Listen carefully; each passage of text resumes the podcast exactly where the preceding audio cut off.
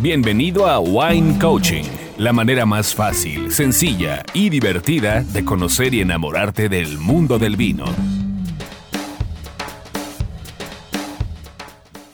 Hola amigos, mis queridos wine lovers, ¿cómo están? Pues no crean que los he tenido abandonados un poquito, pero tengo una recompensa para ustedes.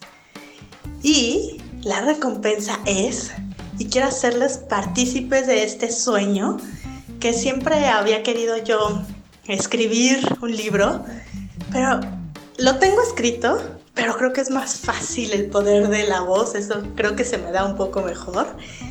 Y bueno, pues la sorpresa es que ve ahorita mismo a la aplicación de Storytel y vas a encontrar un podcast que se llama, un audiolibro más bien, que se llama vino para todos. ¿Qué vas a encontrar ahí? Pues alrededor de 20 variedades de uvas. ¿Qué vas a... ¿En qué nos centramos? ¿De dónde es? ¿Algún dato ñoño que debas de saber?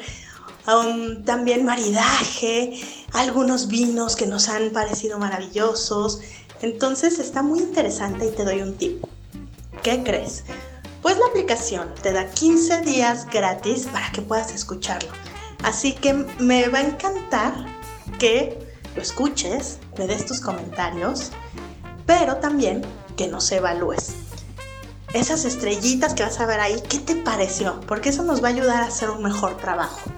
Así que también, pues te quiero compartir eh, nuestras redes sociales. Ahora sí ya tenemos Instagram de Wine Coaching Podcast. Y ahí me encantaría que me mandaras un audio. Este, ¿qué te parecen? Eh, si quieres que hable de algún tema en específico, ¿qué te interesa para el próximo año? Saber de vinos, este, maridajes con qué. Entonces, pues para estar ahí, me encanta saber que me escucha, que hay eh, la gente, pero sobre todo pues que hay alguien atrás, una persona, ¿no?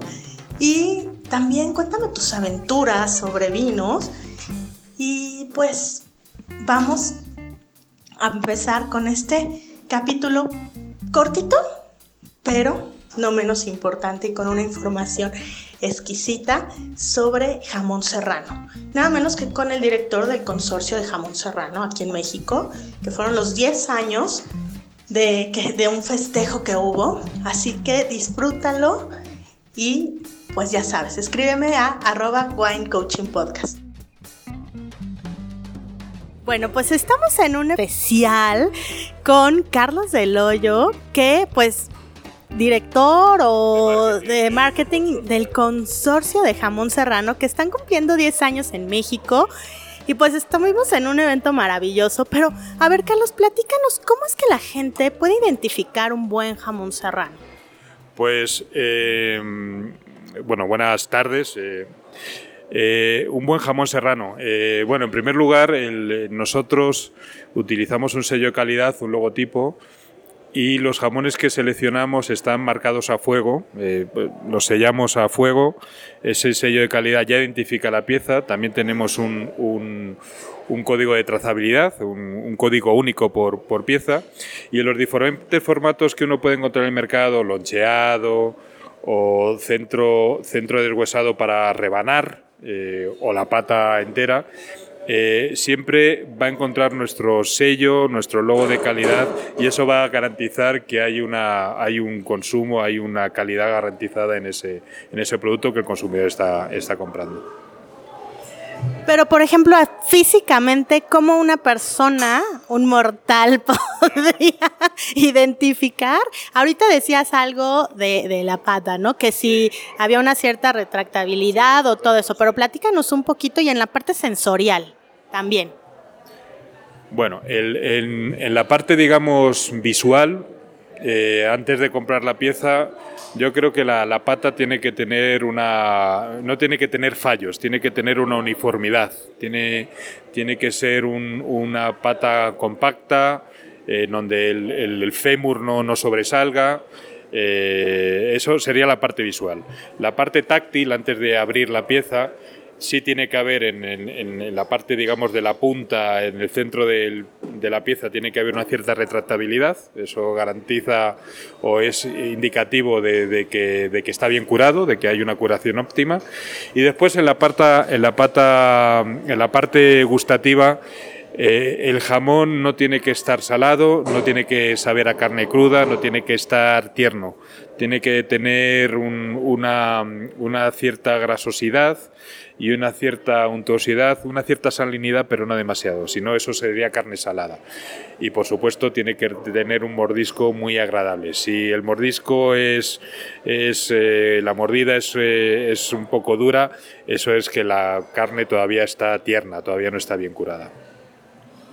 Y por ejemplo, vamos a hablar de maridaje, que es todo un tema acá, tenemos todo un episodio de maridaje con jamón serrano, pero por ejemplo, ¿qué es lo típico con lo que ustedes en España acostumbran a consumir el jamón serrano?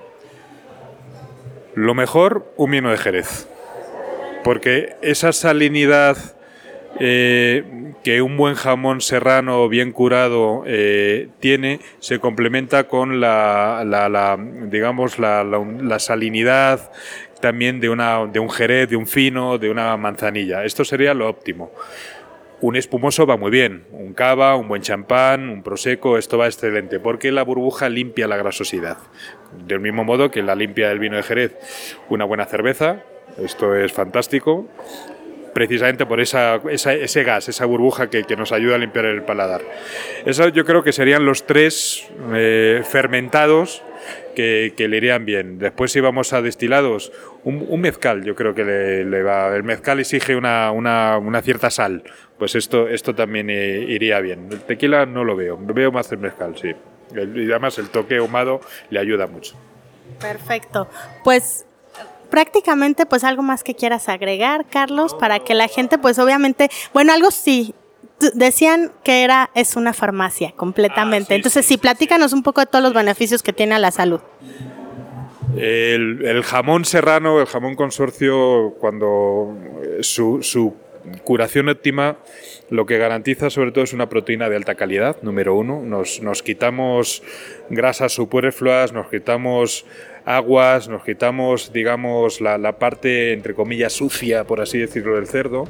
La curación es quitar humedad, básicamente. Entonces, una proteína de altísima calidad también bastantes eh, componentes minerales, hemos aludido al zinc, hemos aludido al sodio, el chef eh, Miquel ha aludido al zinc como un elemento de, felicidad, como un elemento que produce satisfacción.